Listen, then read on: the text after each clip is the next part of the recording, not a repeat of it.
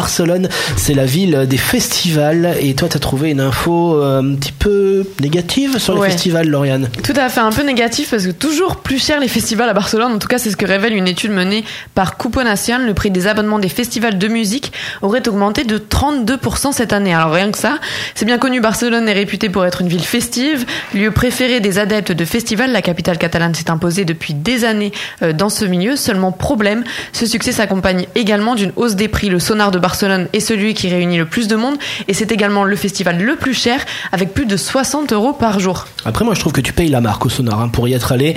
Le rapport qualité-prix il est pas fou quoi. Je pense que tu ferais le même festival sans que ça s'appelle le sonar, ça coûterait moins cher. Oui, et puis il y a la qualité de Barcelone euh, aussi, quoi. Donc conseil en tout cas pour tous ceux qui voudraient venir profiter des programmes, des musiques et du soleil catalan, pensez à économiser.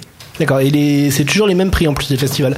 Si tu l'achètes à l'avance, tu payes, euh, tu payes le même prix que si tu l'achètes la veille. Non. Non, non, Non, c'est moins cher quand même si tu achètes offres. avant. Oui, Ouais, il y a pour le sonar, il y a des offres avant. Même pour tous les festivals. hein. Bon, bah, et en général, c'est 23 euros par jour, la moyenne des festivals de D'accord, Barcelone. 23 euros par jour. Merci Lauriane pour ce comparatif des prix des festivals. Comme toi, ils vivent tous à Barcelone. Comme toi, ils écoutent tous Equinox.